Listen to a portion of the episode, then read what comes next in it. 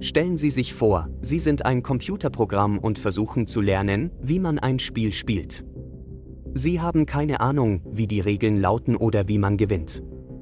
Aber Sie wissen, dass Sie, wenn Sie weiterspielen, allmählich besser werden. Das ist der Grundgedanke des verstärkenden Lernens, eine Art maschineller Lernalgorithmus, der es einem Computerprogramm ermöglicht, durch Versuch und Irrtum zu lernen.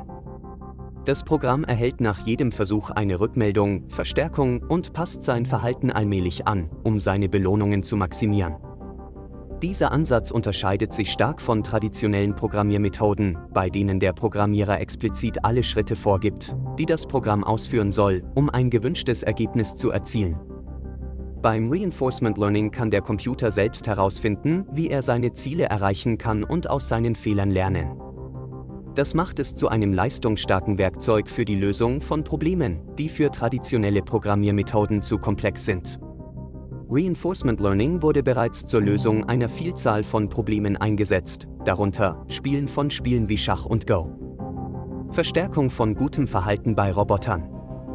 Training von Algorithmen der künstlichen Intelligenz, KI.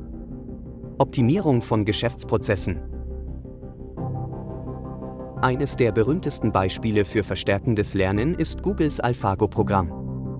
Im Jahr 2016 war AlphaGo das erste Computerprogramm, das einen professionellen menschlichen Spieler in Go, einem der komplexesten Brettspiele, die je erfunden wurden, geschlagen hat.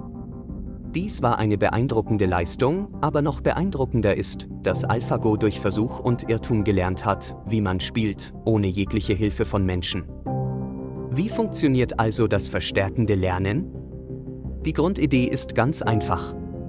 Das Programm beginnt mit einer Richtlinie oder Politik, die ihm sagt, welche Aktionen er in einer bestimmten Situation durchführen soll. Dann führt es diese Aktionen aus und beobachtet die Ergebnisse. Auf der Grundlage dieses Feedbacks passt es seine Strategie entsprechend an. Dieser Prozess wird so lange wiederholt, bis das Programm ein gewünschtes Ziel erreicht hat.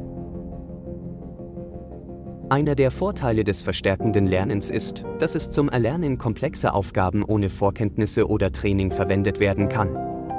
Es gibt jedoch ein paar Dinge, die Sie bei der Verwendung dieses Algorithmus beachten müssen. Reinforcement Learning funktioniert am besten, wenn es ein klares Ziel gibt, das gemessen werden kann, zum Beispiel wie viele Punkte Sie in einem Spiel erzielen. Der Algorithmus benötigt eine große Menge an Daten zum Training, deshalb benötigt der AlphaGo Millionen von Spielen gegen Menschen zu lernen.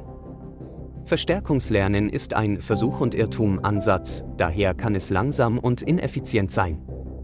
Trotz dieser Nachteile ist das verstärkende Lernen ein leistungsfähiges Werkzeug, mit dem bereits einige sehr komplexe Probleme gelöst wurden.